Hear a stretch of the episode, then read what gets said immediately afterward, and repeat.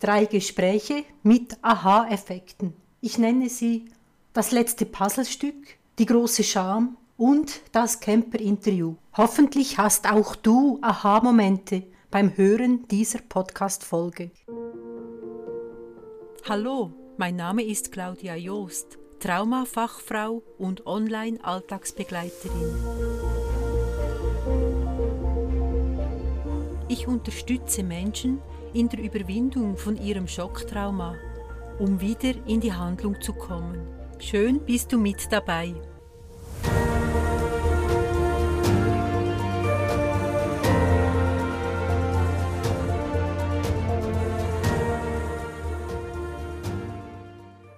Das erste Gespräch mit Aha-Effekt, dem gebe ich den Übertitel Das letzte Puzzlestück. Das Gespräch, das war vor circa vier Wochen, ist auch schon wieder eine Zeit lang her. Da war eine interessierte Frau beim Online-Event mit dabei, also die Online-Events, die ich ja regelmäßig durchführe.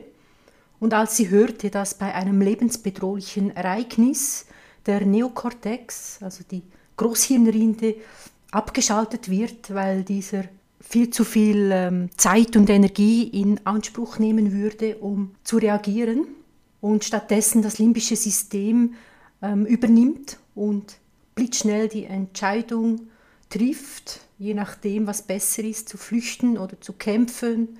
Und wenn beides nicht möglich ist, dann kommt dann wirklich das Stammhirn zum Zug, wo es dann in die Erstarrung geht. Und dass das äh, evolutionsbedingt so abläuft, wie damals in der Steinzeit.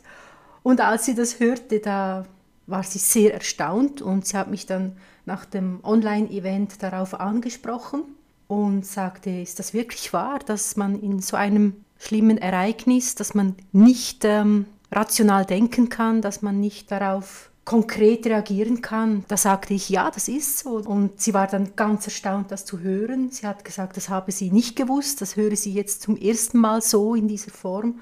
Und sie war sehr erleichtert, bedankte sich auch, weil sie sagte dann, das brauchte ich jetzt zu hören, weil sie hat einen schlimmen Unfall erlebt und hat anscheinend ganz komisch reagiert dabei. Wir sind dann nicht auf Details eingegangen.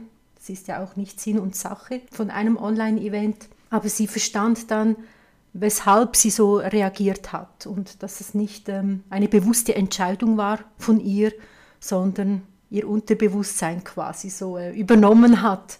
Und ähm, das hat sie wie entlastet und sie sagte dann, ich brauche dein Online-Begleitprogramm nicht. Das Problem, das hat sich in meinem Kopf gelöst. Ich habe das letzte Puzzlestück gefunden, so hat sie es gesagt. Also sie hat sich dann wirklich überschwänglich bedankt und es war ihr anzuhören, dass, dass ihr äh, das sehr gut tat. Und für mich war das auch eine gute Erfahrung zu wissen, dass ich ihr auch auf diese Art und Weise weitergeholfen habe. Ich wünsche ihr jetzt weiterhin alles Gute dabei.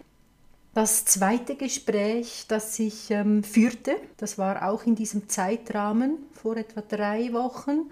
Da hat sich eine Person, also eine Frau bei mir anonym gemeldet. Sie hat die Kamera nicht eingeschaltet, einfach mit Vornamen. Sie fragte mich dann, wenn ich beim Online-Begleitprogramm mitmache, muss ich mich dann zeigen per Kamera? Und ich sagte ihr dann, ja, das ist schon eine Bedingung, vor allem in Gruppencalls, die ja wöchentlich stattfinden. Da wäre es ja unangenehm, wenn eine Person sich da nicht zeigen würde. Und wir machen ja auch recht viele Übungen gemeinsam. Und da ist es mir schon wichtig zu sehen, wie geht es den Kundinnen, Kunden dabei. Und da sagte ich ihr, ja, das ist schon eine Bedingung, sich auch das Gesicht zu zeigen. Und sie fragte dann auch noch, muss ich sagen, was mir Schlimmes widerfahren ist, was mir passiert ist? Ich spürte da schon, da ist noch sehr viel Scham, so viel Leid und Schmerz vorhanden. Ich sagte ihr dann, nein, das muss sie mir nicht erzählen, das ist keine Bedingung.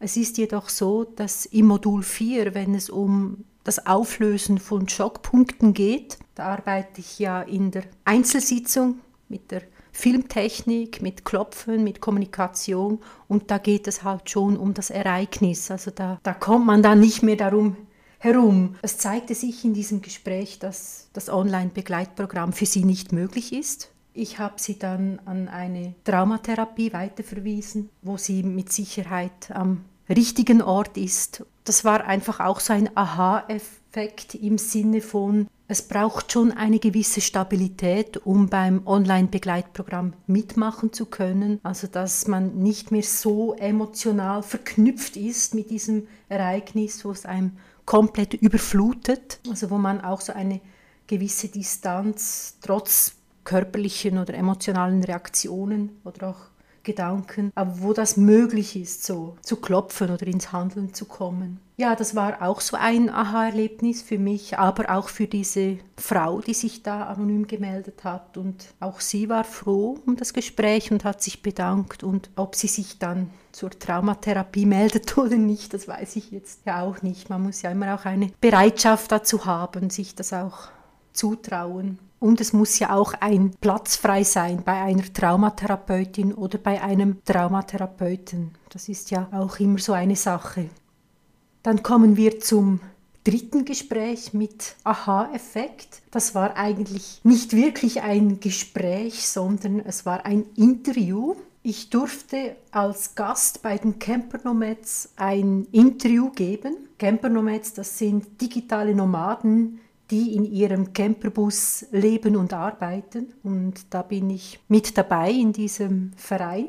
Da durfte ich von meinem Leben als Teilzeit-Campernomadin erzählen. Also wie ich da auf Bauernhöfen lebe und arbeite und von meiner Arbeit im Online-Business und von meinem Online-Begleitprogramm. Wenn dich das interessiert, dann kannst du dir das Interview sehr, sehr gerne in den Show Notes anhören. Das würde mich natürlich freuen. Aus diesem Gespräch haben sich auch ähm, Aha-Effekte ergeben. Einerseits von meiner Seite, dass ich gemerkt habe, dass ich so alleine auf weiter Flur stehe mit diesem Thema. Schocktraumata auflösen und wieder ins Handeln kommen. Es gibt eine Person, die ich kenne, die Yoga online praktiziert und das auch bei Menschen mit Traumafolgestörungen. Also sie bietet traumasensibles Yoga an, aber es ist dann wirklich die einzige, die ich kenne, die auch in diesem Bereich online tätig ist. Andererseits waren die Campernomads überrascht, dass man mit so einem Thema online arbeiten kann. Das war für sie auch spannend zu hören. Du siehst, da sind wieder neue Erkenntnisse hinzugekommen und es war mir ein Anliegen, diese drei Erkenntnisse, diese Aha-Effekte mit dir zu teilen. Vielleicht noch als Hinweis, wenn du den Podcast auf meiner Webseite anhörst, dann findest du die Show Notes nicht, also die Links, die zu den weiterführenden Inhalten geht.